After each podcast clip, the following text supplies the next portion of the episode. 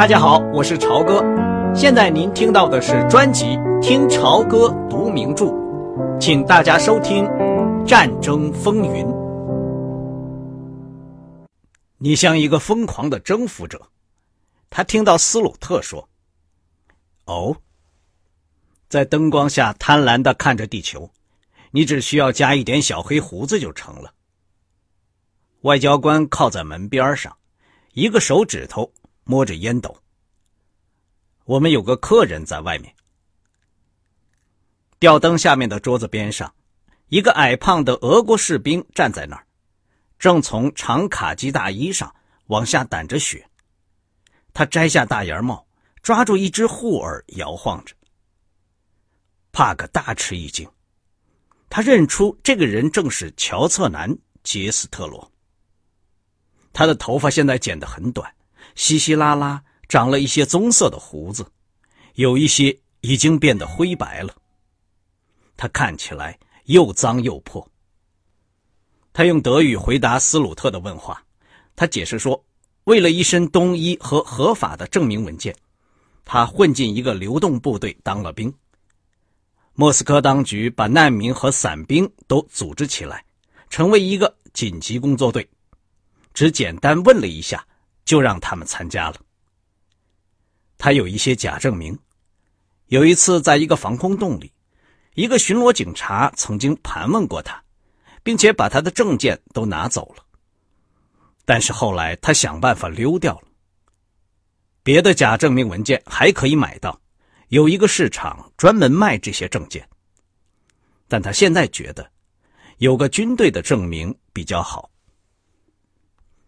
在这个国家，先生，他说：“一个没有证件的人比猪狗还不如。猪狗没有证明可以找到一个地方吃饭睡觉，但人就不行了。也许过一阵子战争的情况会好转一些，那我就能够找到我的一家人了。他们现在在哪儿？”斯鲁特问。“在斯莫棱斯克和游击队在一起。我的儿媳妇病了。”我是在那儿离开他们的。帕克说：“你还打算穿过德国封锁线回去吗？”娜塔莉的叔叔奇怪而诡诈的朝他微微一笑，有胡子的嘴一边向上弯起，露出了白白的牙齿，另一边则严肃的紧闭着。俄国是一个很大的国家，亨利上校，到处都是树林。德国人为了自身的安全。紧靠着大陆驻扎，我已经穿过这条战线了。成千上万的人都和我一样。他转过身来对斯鲁特说：“就是这样。不过我听说所有的外国人都会离开莫斯科。我想知道，我给您的文件怎么样了？”外交官和维克多·亨利互相瞧了一眼，露出同样犹豫而困窘的表情。哦，是这样。我让一个重要的美国新闻记者看了这份文件，斯鲁特说，他写了一长篇文章寄回美国，恐怕结果只会在报纸里登一小段新闻。您知道，现在有多少关于德国人如何残暴的报道？像这样的事情，杰斯特罗喊道，他那胡子拉碴的脸上显出愤怒和失望。母亲们。儿童们、老人们，他们坐在家里，并没有干什么事情，半夜里就都给拉到树林中挖好的坑里枪杀了。太可怕了！也许明斯克地区的德军司令是一个疯狂的纳粹分子，但是开枪的人不是士兵。我对您说过，他们穿着不一样的制服。现在在莫斯科，从乌克兰和北面来的人。讲的是同样的故事，这些事到处都在发生，先生，不仅仅是在明斯克，请原谅我。但您为什么不把这些文件给你们大使呢？我肯定他会把这些材料送给罗斯福总统的。我已经让他注意您的材料了，但我遗憾的告诉您，我们的情报人员对他的真实性有怀疑。什么？但是，先生，这是难以置信的。明天我可以带十个人对你讲这样的故事，而且带着他们的誓言。他们中间有些人是亲眼目睹的，就是从德国人用的这些卡车上逃跑出来的。还有，斯鲁特带着被激怒的语气打断了他的话：“您看，我的好伙计，我现在几乎只剩下一个人了。”他指了一下堆满文件的桌子，负责我们国家在莫斯科的所有事务。我确实认为我已经为您尽了我的最大的努力了。在我们的情报人员提出怀疑之后，我违背上级的指示，让新闻记者看了您的文件。我已经受到了严厉的斥责。事实上，我留在莫斯科干这个谁也不愿意干的事情，主要是想弥补一下。您的故事是可怕的，我自己是倾向于相信您的材料的，我的心情也是难受的。但是，这只是战争恐怖的一小部分。莫斯科可能在七十二个小时之内沦陷，这就是我现在主要的工作。非常的对不起。杰斯特罗若无其事的听完了他发的这一通火，用冷静而顺从的语调回答说：“关于您遭到训斥的事，我感到很抱歉。不管怎样，只要罗斯福总统能够知道这些对无辜老百姓的疯狂残杀。”他就会制止他。世界上只有他一个人能办到这件事情。杰斯特罗转过身来对维克多·亨利说：“上校，您知道还有什么别的办法能让罗斯福总统知道这件事？”帕格已经在设想由他自己写一封信给总统。他看过好多类似杰斯特罗提供的材料，还有关于德国人残杀游击队员。和村里老百姓的更可怕的官方报告。这样的信一点用处也没有，实际上比没有用更坏，是根本不起作用的。这将是在总统面前唠叨他已经估计得到或者知道的事情。他维克多·亨利是个海军军官，是为了租借法案的事暂时离职，在苏联短暂的停留的。这样的信，就像拜伦在总统宴会上提出的事情一样，是非常不恰当的行动。拜伦还可以说是年轻无知，只关心他自己的老婆。维克多·亨利对杰斯特罗的问题只摊了摊双手。杰斯特罗忧郁的点了点头，他说：“自然，这不是您分内的事情。你有娜塔莉的消息吗？她跟艾伦回家没有？”帕克从胸前的口袋里摸出了一张照片，这张照片是几个星期前拍的，也许现在他们已经出来了，我想是这样。拿着照片凑近了灯光，杰斯特罗的脸上突然露出与原来不相适应的温柔热情的微笑。啊，这是个小拜伦，上帝保佑他，让他平平安安。他看着维克多·亨利，把照片还给他。亨利听到他用德语说的这几个有感情的字，眼睛湿润了。好吧，你们几位先生对我都很好，我已经尽了一切努力把明斯克发生的事情告诉了你们。也许有一天，这些材料会送到一个合适的人手里，他们是真实的。我祈祷上帝，但愿有人会很快想出办法。把发生的事情告诉罗斯福总统，总统必须从德国人的魔爪中解救犹太人，只有他能做到。说完这些话，乔彻南·杰斯特罗毫无表情的对着他们勉强笑了笑，就消失在小煤油灯灯光外的黑暗中了。在极度困乏后，熟睡了一两个小时后。闹钟又把帕格吵醒了，他差不多已经忘了他写的信。在民族饭店的信笺上，潦潦草草写了两张纸的这封信，还放在闹钟的旁边。单调的小房间里，虽然窗子都糊上了窗缝，仍然冷得要命。他穿上一件在伦敦买的厚厚的羊毛浴衣，又加上一双厚袜子。坐到桌子边，重新读写好的信。我亲爱的总统先生，任命我为加利福尼亚号舰长，满足了我平生的愿望。我一定恪尽职守，不辜负您对我的信任。我已经给霍普金斯先生写了一份报告，汇报我根据他的要求去莫斯科外围前线进行访问的情况。我把所有细节都写上了，也许并不值得您一阅。我的基本印象是，大概俄国人能够顶住德国人的进攻，而且迟早要把他们赶出去。但是代价是可怕的。目前他们需要，也应该得到我们提供的各种援助，越快越好。从我们自私的目的来说，我们不能比这更好的发挥武器的作用了，因为他们杀伤了大量德国人，我看到了很多德国人的死尸。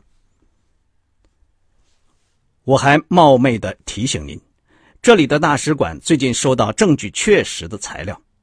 说明明斯克城外非正规的德国军队曾经难以置信的集体屠杀犹太人。我记得您在奥古斯塔号旗舰上说过，在继续辱骂希特勒是没有用的，而且等于羞辱自己。但是在欧洲，美国被认为是人类最后的堡垒，而您，总统先生，对这些人来说，是地球上正义之神的代言人。这是一个沉重的负担，但不管怎样，这也是事实。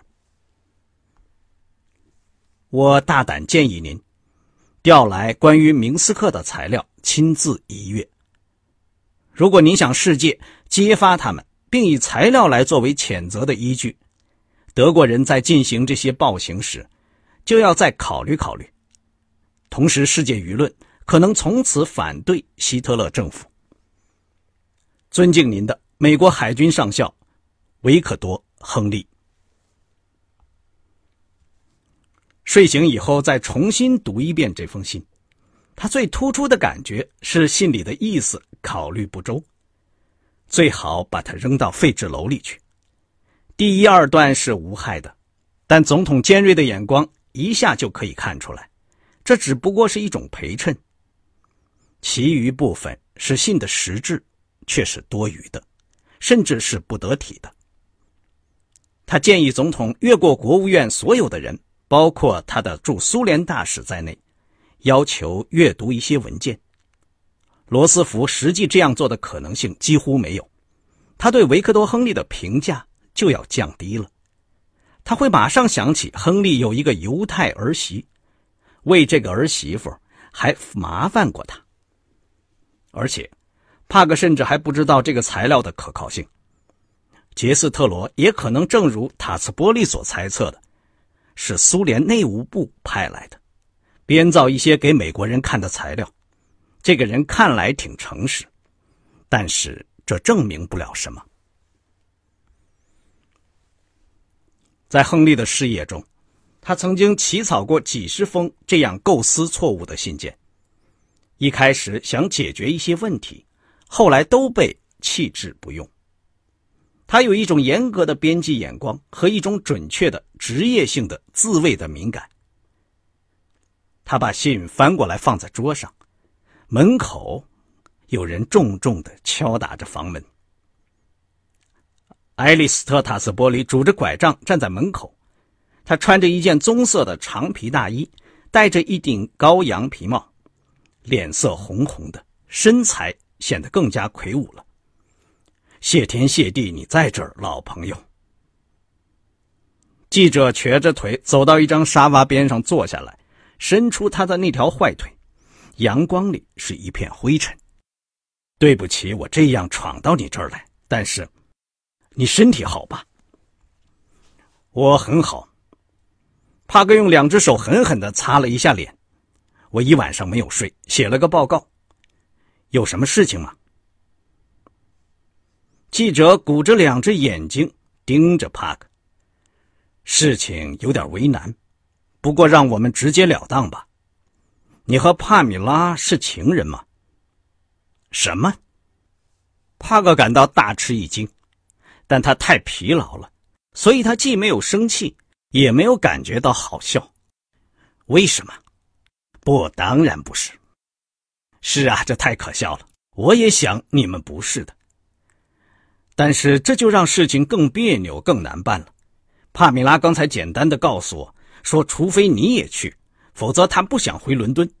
如果你要去古比雪夫，他也要跟着去，到英国大使馆去干点什么事情。哎，真是胡闹！塔斯波利生起气来，用他的拐杖敲着地板。首先，第一条，外交部不让他去，但是他横下一条心，你没办法跟他讲道理。英国皇家空军中午就起飞，他们给我们两个人都留了位置。那他现在在哪儿呢？他居然到红场散步去了，你能想象得到吗？你看他的行李也不整理。维克多，我不是来对你显示做父亲的恼怒，你能体会，对不对？陶吉塔斯波利显然气疯了，嘴里滔滔不绝。就连他这个这么爱说话的人，也显得非常的特殊。这让我处在最可笑的位置上。见鬼！我这辈子对这些小事情完全由着他的性子去做。如果我跟他讲道德观念，他就会当着我的面大笑。但是人之常情又怎样呢？你是有幸福家庭的人，你不愿意他老跟在你后面，对吗？那太难为情了。不管怎么说。台德加拉德怎么办？哈，他让我去告诉他说全吹了。我说我才不给他干这些事儿呢。他马上胡乱写了一封信，塞到我的皮包里。我对你说，对帕姆，我现在可处在一个非常够呛的时刻。维克多·亨利把一只手放在眉毛上，虽然他的心里感到甜滋滋的，但还是带着倦怠的语调说。请相信我的话，对这些我完全感到意外。我知道你会感到意外。我跟他说这是不行的。我说你是一个很能克制的老式的军人，爱惜自己的荣誉，忠于你的妻子，诸如此类的话。是啊，这任性的孩子他都同意，但他说就是因为这个他喜欢你，怎么说也说不通。维克多，德国兵已经大军压境。可一个英国女人在莫斯科漫无目的的转来转去，这有多愚蠢？这也太危险了。是的，是危险。你为什么不和他一起去古比雪夫？陶吉，在俄国的外国新闻记者除了你，都在那列火车上了。他们都是白痴，在莫斯科想得到一点消息已经够难了，在伏尔加的泥洞里，他们还有什么屁东西可写？他们只是喝酒，喝得肝硬化，打牌打到眼睛瞎了而已。我的眼睛已经够坏的了，我可要逃跑了。如果俄国佬能守住莫斯科，我就再回来。我相信并且希望他们能守住，但如果他们守不住，那一切就全完了，英国就会毫无办法了。你知道这一点。我们都要贡献一份力量，这将是一次世界大轮班。你们善于计算时机的罗斯福，就将要遭到全世界的武装反对了。维克多·亨利跌跌撞撞的跑到黄色的镜子前面，摸摸他没有刮胡子的下巴，说：“我最好跟帕米拉谈一谈，求求你，亲爱的伙计，求求你了，快一点去吧。”帕格走到外面，地上是新下的雪，阳光灿烂。他听到了参差不齐的男声唱着俄国歌曲。在马奈兹维亚广场上，一对老人和孩子背着锹和镐，在使劲的唱着进行曲，跟在一个军士后面走了过去。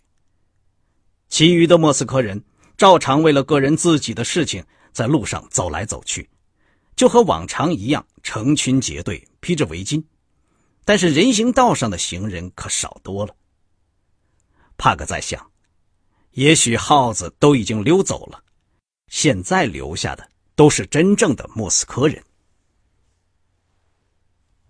他走到红场，经过一幅巨大的表明祖国已经严阵以待的招贴画，画上是一个高喊着的、身强力壮的妇女，挥舞着刺刀和红旗，还有一些小的招贴画，画着长了希特勒脸的老鼠、蜘蛛、长虫，被愤怒而漂亮的德国士兵刺死，或者被红军的坦克压死。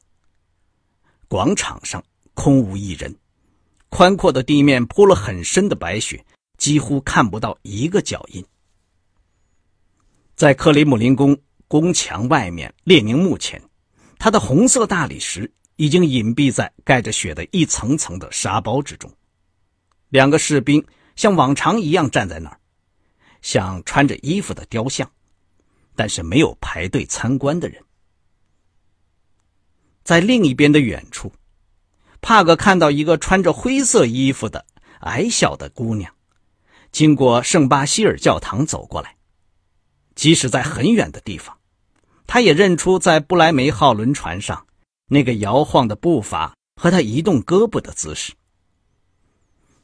帕格朝着他走过去，他的鞋深陷在蒙了一层纸灰的雪地里。帕米拉看见他，向他招着手，他急急忙忙穿过雪地迎接着帕格，一下子倒在他怀里。就像他从柏林回来一样，吻了他。他的呼吸温暖而带着香味儿。刚才您听到的是听潮歌读名著《战争风云》，谢谢您的收听，我们下次节目再见。